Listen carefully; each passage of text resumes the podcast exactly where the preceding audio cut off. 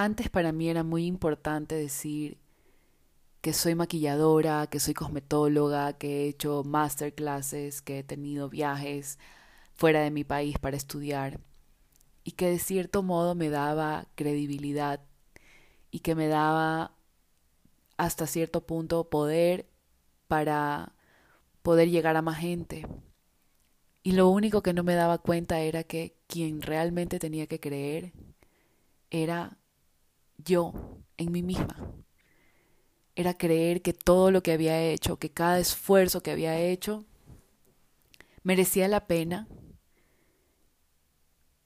porque no solamente se trata de los títulos que tengo, sino de la experiencia, de todo lo que he pasado en mi vida, de todas las cosas que me han hecho estar donde estoy el día de hoy. Y todo esto tiene una raíz y todo esto tiene un fondo.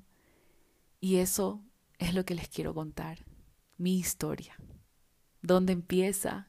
¿Con quién empieza? Y como todos saben,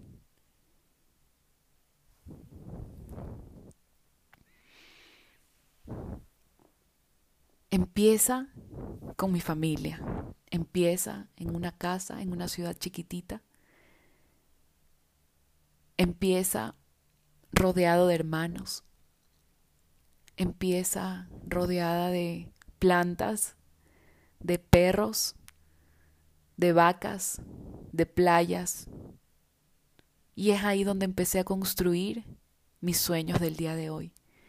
Es ahí donde ahora cuando hago meditaciones me voy a un lugar mágico y es nada más y nada menos que esa playa perdida, esa playa escondida, que en algún momento en mi niñez me encantaba ir y que sé que todavía existe. Y todo empieza ahí.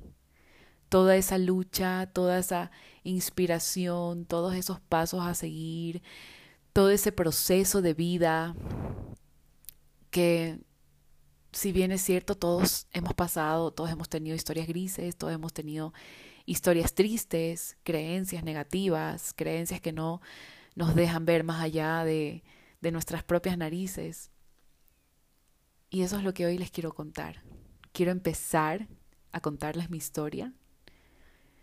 Y lo que quiero contarles hoy empieza hace dos años y un poco más, cuando tomé la decisión de divorciarme. Yo soy una mujer divorciada, tengo un hijo, soy empresaria, soy emprendedora, y hace dos años y medio, poco más puede ser, me di cuenta de que cada decisión que yo tomaba en mi vida, de que cada, cada palabra tenía que contar, cada acción tenía que contar y tenía que valer no la pena, la alegría, tenía que valer el amor propio que el día de hoy puedo decir que me tengo. Todo, todo, todo, todo lo que me ha pasado a raíz de el divorcio ha sido un renacimiento. Y ojo con esto, quiero poner un paréntesis muy, muy grande y muy lindo. Tengo una relación increíble con el papá de mi hijo. No somos los mejores amigos, pero estamos en una sociedad en la que no se ve una relación de divorcio como la que yo tengo. Cerremos el paréntesis.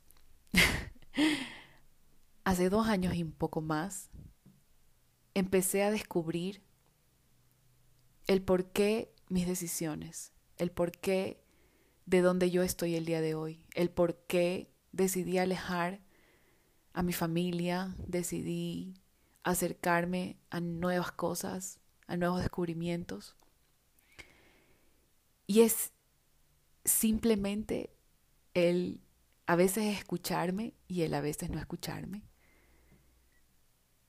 He aprendido muchísimo a escuchar el corazón, a separar las ideas de la mente, a entender cuándo mi mente me quiere sabotear, que es increíble porque a veces nos dejamos llevar Y ahí es cuando empezamos a dejar las cosas para después. Y eso ha sido parte de todo este aprendizaje, el tomar acción, el hacer las cosas, no dejar para mañana lo que puedo hacer hoy. Y es una de, las trabas que todas las personas tenemos y que a todos se nos complica cada día el dejar para después. Porque hay que tomar acción hoy. Y ahí empecé, yendo al psicólogo, yendo donde una persona que me nivelaba los chakras, me hacía su magia con los imanes y hacíamos una terapia de ese yo interior y ese yo que decide. Sin embargo, en algún punto dentro de ese tiempo que tomé todas estas terapias, me, me estaba volviendo muy dependiente, me estaba quedando sin, sin poder de decisión y buscando mucha aprobación.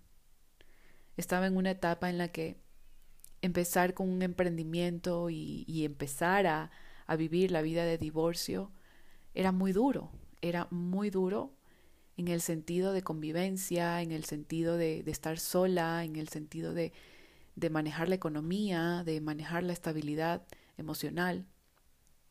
Y dentro de todo esto que empecé a ponerle un pare al, al buscar la aprobación, me encontraba rodeada de personas que hasta cierto punto quiero entrar en el modo víctima, pero al mismo tiempo me hago responsable y sé que la única persona que pudo ser capaz de salir, de haber tomado decisiones tan duras, era yo misma.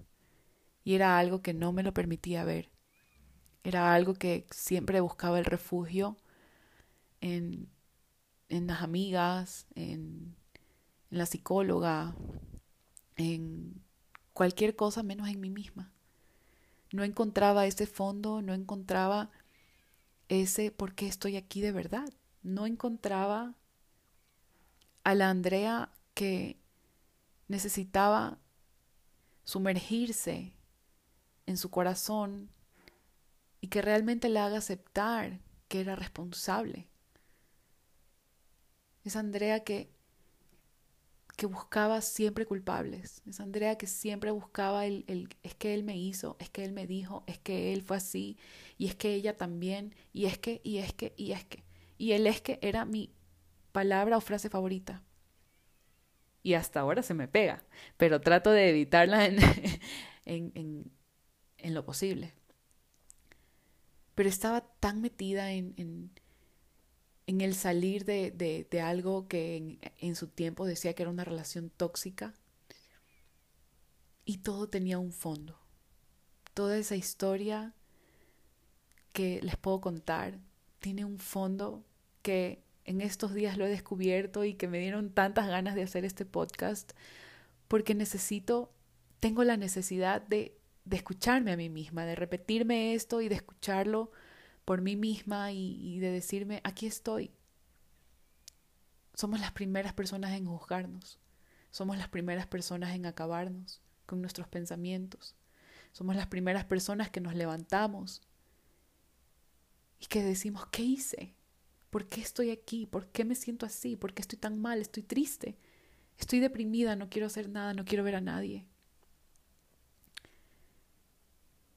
Y ahí está esa causa y efecto. Ahí está ese haber tomado decisiones tal vez dolorosas, pero a su vez necesarias. Necesarias para hacerme crecer, necesarias para madurar, necesarias para hacerme responsable, necesarias para realmente encontrar el propósito de mi vida. Y yo estoy segura de que si no me hubiera divorciado y que si no hubiera tomado decisiones en el pasado, tal vez no estuviera aquí conversando con ustedes y contándoles mi historia. Y esto lo hago porque sé que muchas mujeres están pasando por situaciones similares a las que yo pasé muchas mujeres que están dependiendo económicamente, emocionalmente, físicamente de, las, de sus parejas, indistintamente si es un hombre o una mujer, indistintamente de la sexualidad que tenga cada uno. A veces esa falta de seguridad en nosotros mismos, esos miedos que nos aterran de estar solos, de seguir adelante, de tener una esperanza, de tener una luz que me digas que estoy haciendo las cosas bien. Es el simple hecho de no escuchar mi corazón. Es el simple hecho de dejar de vivir mis sueños. Es el simple hecho de darle mi vida a otras personas y olvidarme de mí. Y ahí es donde quiero partir. Y ahí es donde quiero empezar a contar también esa parte en donde me empecé a conectar con Andrea. Si bien es cierto, me encanta leer, me encanta todo lo que tiene que ver con superación personal, me encanta todo lo que tiene que ver con el autoestima de una mujer. Y por eso decidí ser maquilladora. Porque tuve una historia gris cuando era chiquita. Porque tuve una historia gris cuando tuve algún enamorado. Y tuve la historia gris también cuando me casé. Y cuando tuve mi vida en matrimonio.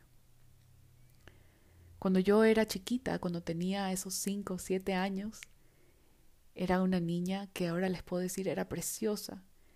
Tenía una sonrisa inigualable, tenía una sonrisa que, que cautivaba a las personas. Tenía un espíritu que quería acoger a todas las personas y abrazarlas y darles todo mi amor y todo mi cariño, hacerlas reír, hacer chistes. Pero a su vez también dentro de ese esa, esa, esa llamada de atención que quería provocar, estaba esa niña que no sentía merecer muchas cosas desde su yo interior. Desde su yo interior era la tercera de cuatro hermanos, era la que tenían que proteger más, era la que tenía que esperar a ser aprobada. Sin embargo, nunca se me fue esa sonrisa y eso es lo que puedo recordar ahora en las meditaciones y ahora en, toda esta retrospectiva que he tomado de mi vida. Pero también estaba la parte exterior y era el físico, era la Andreita gordita, era la Andreita pelirroja con dientes separados, era la Andreita que le hacían bullying en la escuela, que las niñas no querían jugar con ella y que los niños a veces la hacían a un lado. Por eso prefería irse a otros grados dentro del mismo, de la misma institución, de la misma escuela, y jugar con niñas que tal vez pasaban por lo mismo y que nos identificábamos. Desde ahí parten todas esas inseguridades, desde los chistes, desde entre hermanos decir tú eres adoptado, que a su vez, viéndolo desde ahora es, es, es algo tan superficial, es algo tan de niños, pero también es algo tan profundo, porque siendo, siendo Andreita esa niña tan amorosa, también tenía sentimientos, también tenía inseguridades y también tenía miedos. Y también tenía falta de autoestima. Porque desde muy chiquita la Andreita gordita ya la ponían a hacer dietas. Y tal vez no eran las dietas como en su tiempo las pensé y en su tiempo las sufrí de que me imponen hacer una dieta porque estoy gorda, sino más bien era el el amor de mamá, el amor de verme que obviamente yo me imagino mi mamá también en su tiempo no de haber querido tener unas hijas tan gorditas, pero era esa, esa, esa imponencia de no comas dulces, de no hagas esto, de no tomes cola y de irme a la casa de mis abuelos a comerme un chocolate a escondidas y que no le digan a mi mamá porque estaba haciendo tal y cual. Y verme desde ahí, desde donde empezó mi malestar, desde donde empezó ese desarrollo de inseguridad, de que yo sé lo que es la Andrea el día de hoy, pero en ese tiempo no lo sabía y me costó un montón aprender a amarla, aprender a aceptarla, aprender a comprenderla y acogerla en su dolor y decirle que todo va a estar bien y que aquí estamos el día de hoy y que somos la mejor persona que puede ser. Que es Andrea no tiene a qué temerle el día de hoy. Que si viene alguien y me dice, uy, qué gorda, me voy a reír porque sé que no es así. Puede ser que físicamente tengamos nuestras percepciones de lo que es una mujer gorda y una mujer flaca. porque hemos crecido en medio de una cultura en donde juzgamos a las personas por su apariencia, en donde juzgamos a las personas por su físico, por el medio de donde viene. Y ahí es donde parto y digo, cada uno tiene una historia que contar, cada uno tiene una meta que cumplir, cada, cada uno tiene sueños. Y cada uno tiene la capacidad de cumplir a cabalidad cada cosa que desea en su vida. Y ahí viene la otra parte. Ahí viene la parte de la adolescencia, de, de, toda esa trama de, de crecer, de estirarse, de que te salga el poto, de que te salga la chichi, de que se te aplane el abdomen, de que tienes lindas piernas, de que te crece el cabello más, de que ya te regresan a mirar. Y aún así,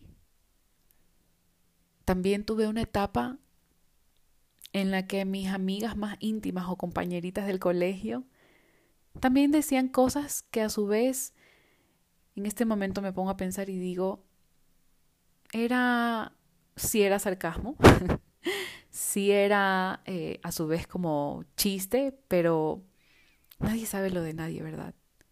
Y es el simple hecho de sentirse más insegura porque ya crecí y me siguen tratando así y me sigo sintiendo así, pero al mismo tiempo decía, y digo ahora, ¿por qué no me bañaba con jabón y hacía que todo me resbale?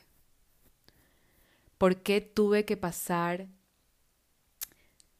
o para qué tuve que pasar todas estas etapas de inseguridad en la niñez, en la adolescencia? Tal vez cuando tuve mi primera relación sexual, y qué duro decirlo en este momento, y qué difícil contar esto, pero también creo que es parte de todo lo que pasamos las mujeres. El no quiero que me vean desnuda. No quiero que me vean en traje de baño, no quiero ir a la playa. No quiero ponerme bikini, porque así me ven mis amigas más cercanas. Y en mi casa toda la vida mi papá me ha dicho gordis, gordis, gordis. Y era traumático. Aunque ustedes no lo crean, hasta cierto punto me quedó grabado y, era, ok, ya lo acepto. Mi papá me dice gordis, en la escuela me dicen gorda, en el colegio me han dicho gorda. Eh, tenía un apodo que si les digo se van a reír un montón, así que no estoy preparada todavía para contárselos, en algún momento se los voy a decir. Y, y claro, después de haber pasado por, por un matrimonio que obviamente a su vez no estábamos remando para, en la misma dirección, tuvimos altos y bajos, pero también estaba la Andrea insegura y también estaba la Andrea que me da miedo y me da vergüenza que me vean. Porque ese era mi miedo más grande. El qué me van a decir cuando esté así. ¿Qué me van a decir cuando me pongo un vestido y parezca realmente que estoy mal vestida? Toda esa inseguridad, toda esa falta de, apreciación, toda esa falta de aprobación propia. Entonces, cuando estaba alrededor de mis 19 años, empecé a estudiar una carrera después de tantas, que también esa es otra historia que les quiero contar, pero encontré esta carrera de cosmetología. Los que no saben lo que es la cosmetología es la carrera que estudias para tener un spa, donde haces tratamientos faciales, masajes, terapias de, de relajación, etc. Empecé a ver que podía bajar de peso, y eso que nunca, o sea, yo les puedo decir ahora que nunca fui realmente pasada de las 130 libras en, peso corporal. Pero en esta carrera empecé a ver que puedes bajar de peso con masajes, puedes meterte un spa en tres sesiones y se te baja el gordito de atrás de la espalda, o se te baja la papada, o tienes un montón de cosas, ¿no? Y ahí fue cuando empecé a ver que si yo quería podía cambiar que si yo quería podía transformar ese cuerpo y esa cara y todo lo que era Andrea. ¿Por qué me quería cambiar tanto? ¿Por qué quería cambiar algo que es único? ¿Por qué quería parecerme a otras personas? ¿Por qué me comparaba con otras personas? Y era por esa falta de amor propio. Era por esa falta de integridad conmigo misma. Era por esa falta de aceptarme. Ha sido un proceso maravilloso, lleno de mucho llanto porque he tenido que llorar, porque he tenido que aceptar, porque he tenido que ver a la Andrea el día de hoy y decir, wow, cuántas cosas he pasado en mis 30 años y quiero vivir 120. cuántas cosas he tenido que, entre comillas, soportar, pero la realidad es aprender. Cuánto me ha mandado mi Dios, mi universo, mi divinidad, mi alma, a pasar en este plano terrenal, que me tenga que dar algo a mí para yo también poder entregárselo a otras mujeres que han pasado cosas similares o cosas peores,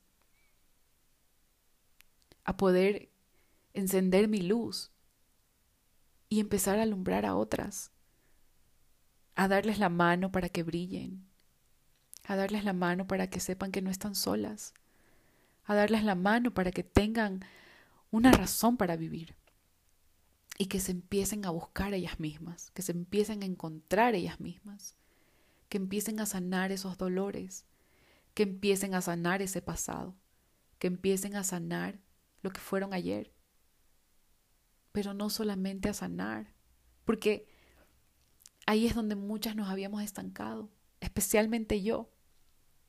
¿Qué hago después de sanar? ¿Cómo sigo adelante? Si todavía tengo esas mismas historias grises, si todavía tengo esos mismos recuerdos.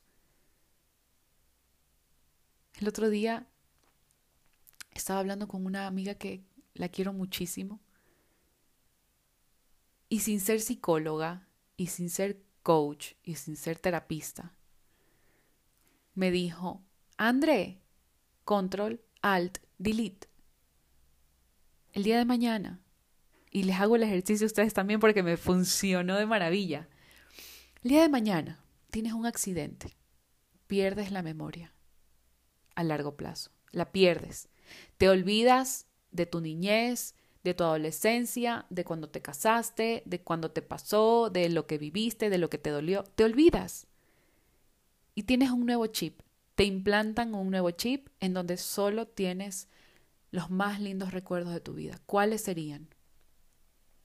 Y yo le dije, el día que nació mi hijo, el día que, aunque ustedes no lo crean, después de mi divorcio, lo que les he venido contando ha sido un renacimiento. Y eso es lo que quiero recordar. Y ella me dijo, qué feliz se sentiría la Andrea de saber que se levanta en un hospital, en una camilla y toda fría, y viene un doctor y le dice, vinieron a verle a sus papás y sus hermanos. Y esa Andrea sonríe y no lo puede creer. Dice, ¿en serio tengo papás y tengo hermanos y tengo abuelas y tengo amigas? Ya no son las amigas de antes. Ya no son esas amigas que cuando me estaba divorciando me decían divórciate y hazlo. Y no les pongo la responsabilidad, porque no es así. Pero eran las personas que estaban en ese momento y me decían no te vamos a dejar sola. Sin embargo, se fueron. Están las amigas, están las personas que quiero que estén. Y hago un recuento nuevo de mi vida. Y quiero recordar todo lo que he vivido de la manera más linda, de la manera más maravillosa que quiero contarles a ustedes. Si busco aprobación ahora, la busco de mi parte. ¿Cuánto me ha, cuánto me ha costado hacer esta grabación? ¿Qué voy a decir? ¿Qué les voy a contar? ¿Por dónde voy a empezar? ¿Será que me quieren escuchar? ¿Será que hay más mujeres que pasaron por esto? ¿Será que hay más personas que atraviesan tan, tanto dolor en su vida que realmente me van a querer escuchar a mí? y es un sí, por eso estoy aquí, por eso estoy contando esta historia. porque quiero que cada una de ustedes, de las que me está escuchando, haga ese control, alt, delete de todo lo que no quieren recordar. Las palabras se las lleva el viento, los golpes se olvidan, pero tenemos memoria. Y cuando nos han dicho cosas muy dolorosas, esas son las que retumban, esas son las que, las que no nos dejan seguir adelante, esas son las que nos detienen a no hacer cosas maravillosas. Y cada una está en este plano terrenal porque tiene algo que dar, porque tiene algo que enseñar, porque tiene algo que ofrecer y tiene una enseñanza única. Yo el día de hoy les puedo contar que he aprendido a amar a la Andrea chiquita, a la Andrea adolescente, a la Andrea que se divorció y a la Andrea de hoy. Porque sin ella no hubiera aprendido nada de lo que tengo ahora.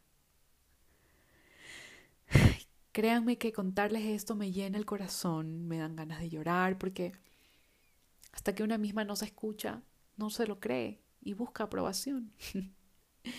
y busca contárselo a alguien más y que le digan wow, y que busquen a alguien, alguien más y que las aplauda. Pero está bien también querer escuchar eso, también está bien recibir elogios y recibir el mira hasta dónde has llegado, mira dónde estás. Mira todo lo que has atravesado. Mira todo lo que has vivido. Mira cuánto te ha costado. Sin embargo, aquí estás hoy. Tienes mucho que dar. Tienes mucho potencial. Y tienes magia en tus manos y en tus palabras. Porque a pesar de que lo creas o no, puedes llegar a muchos corazones, tocar a muchos corazones de muchas mujeres en el mundo. Mujeres que han tenido las mismas dolencias, mujeres que están atravesando un proceso y que no saben para dónde ir,